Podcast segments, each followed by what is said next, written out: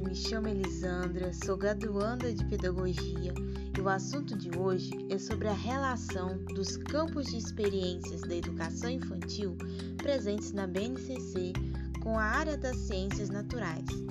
De antemão, é sabido que são cinco os campos de experiências, sendo eles o eu, o outro, o nós, corpo, gestos e movimentos, traços, sons, cores e formas, escuta, fala, pensamento e imaginação, espaços, tempos, quantidades, relações e transformações.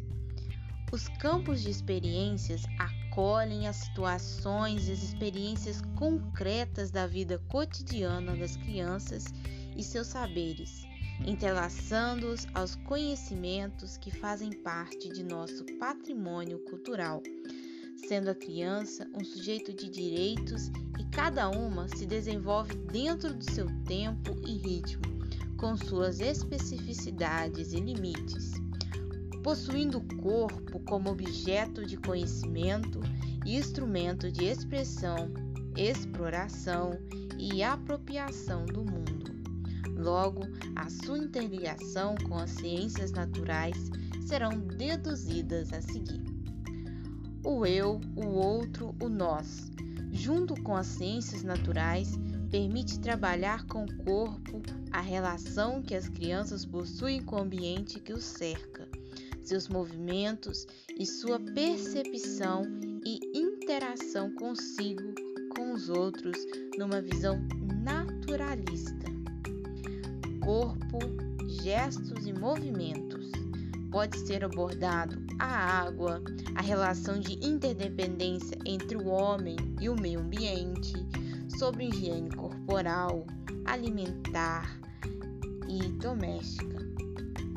Traços, sons, cores e formas, ligação com os movimentos de percepção e conhecimento do corpo, com movimentos de locomoção e equilíbrio, com movimento de manipulação de objetos, abordar sobre cores por meio de experimentos, sobre os sons dos animais. Escuta, fala, pensamento e imaginação.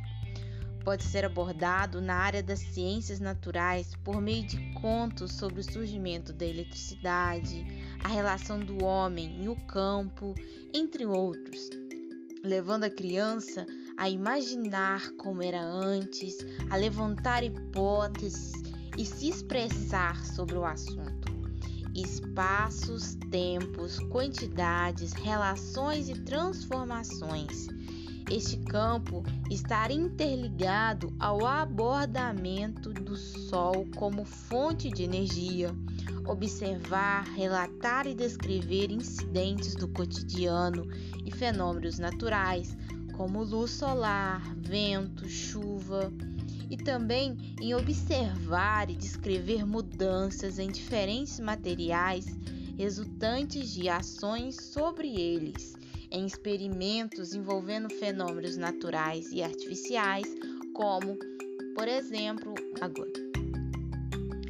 Então, por aqui, vou encerrando o assunto de forma bem simples Espero que tenham compreendido e até o próximo podcast.